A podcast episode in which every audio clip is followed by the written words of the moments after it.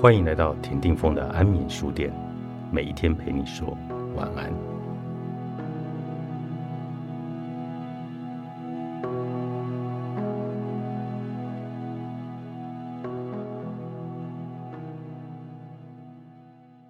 如何才能激发正面情感，摆脱负面情绪，提升精力状态呢？先来分享我个人的经验。这几年，我能够感受到。随着年龄的渐长与社会阅历的增加，我自己的情绪控制能力也有明显的增加。在此，我就以自己为例来聊聊如何避免让情绪造成精力的损耗。情绪分为两种，一种是原生的情绪，指的是一个人在事情发生之后的本能反应；还有一种是衍生的情绪，指的是人对原生情绪加工之后的感受。例如，在路上开车，有一辆车从旁边飞快地开过去，差点就撞上了你。一开始，你的情绪是有一点害怕的，接着害怕之余，可能会觉得对方是故意来超车，因此害怕的情绪就转为愤怒。这个时候，你可能会加速追车，结果导致追撞等严重的后果。在这个例子当中。害怕属于原生的情绪，而愤怒则是衍生的情绪。衍生的情绪使人做出不合理行为的诱因，因此调节情绪的关键在于学会控制衍生情绪。如何提高调节情绪的能力呢？有四个技巧：一是训练情绪觉察能力，当出现负面情绪的时候，要懂得觉察。而不是任由负面的情绪控制的自己。例如，在前面的例子当中，你觉得对方是故意超车，于是你就开始愤怒。这时候可以和自己说：“哦，我好像是生气了，我好像是因为别人做了这件事而生气。对方超我的车，我就生气了。”把思考和生气的过程以对话的方式放在脑海中过一遍，就会发现。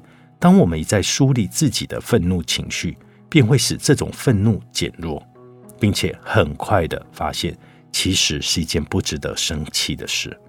二是不要乱贴情绪的标签。人在生气的时候，最容易质疑自己。举个例子，如果你遗失了手机，正确的做法不是抱怨自己粗心，这只会让自己的情绪变得更加的糟糕。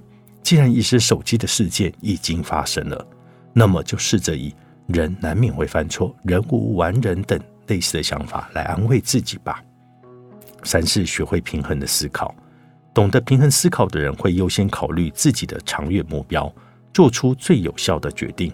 例如，明明工作很忙，结果主管又安排一项新工作，虽然觉得很委屈，但是这个时候不是选择表现出不满的情绪，而是冷静思考之后再和主管沟通。试着调节工作量，能够理解和主管发脾气或自怨自艾，只会对自己不利。这就是一种平衡的思考。试试学会处理情绪危机。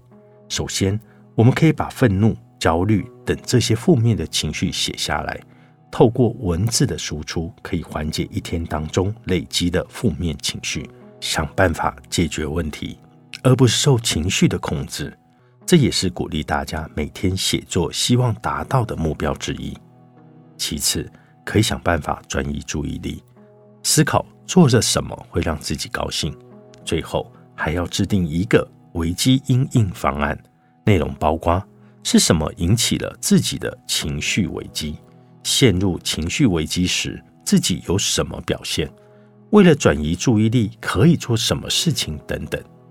情绪危机很容易让人失控，这就是因为我们很少提前制定应应的方案。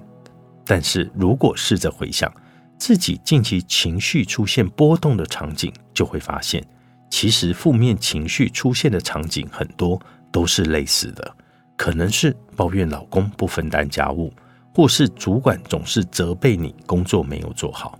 这个时候。要针对出现频率较高的场景制定应应方案，一旦相似的场景再度出现时，及时拿出自己提前设置的应应方案，问题或许就可以迎刃而解了。转动自律飞轮，作者 Chris，好人出版。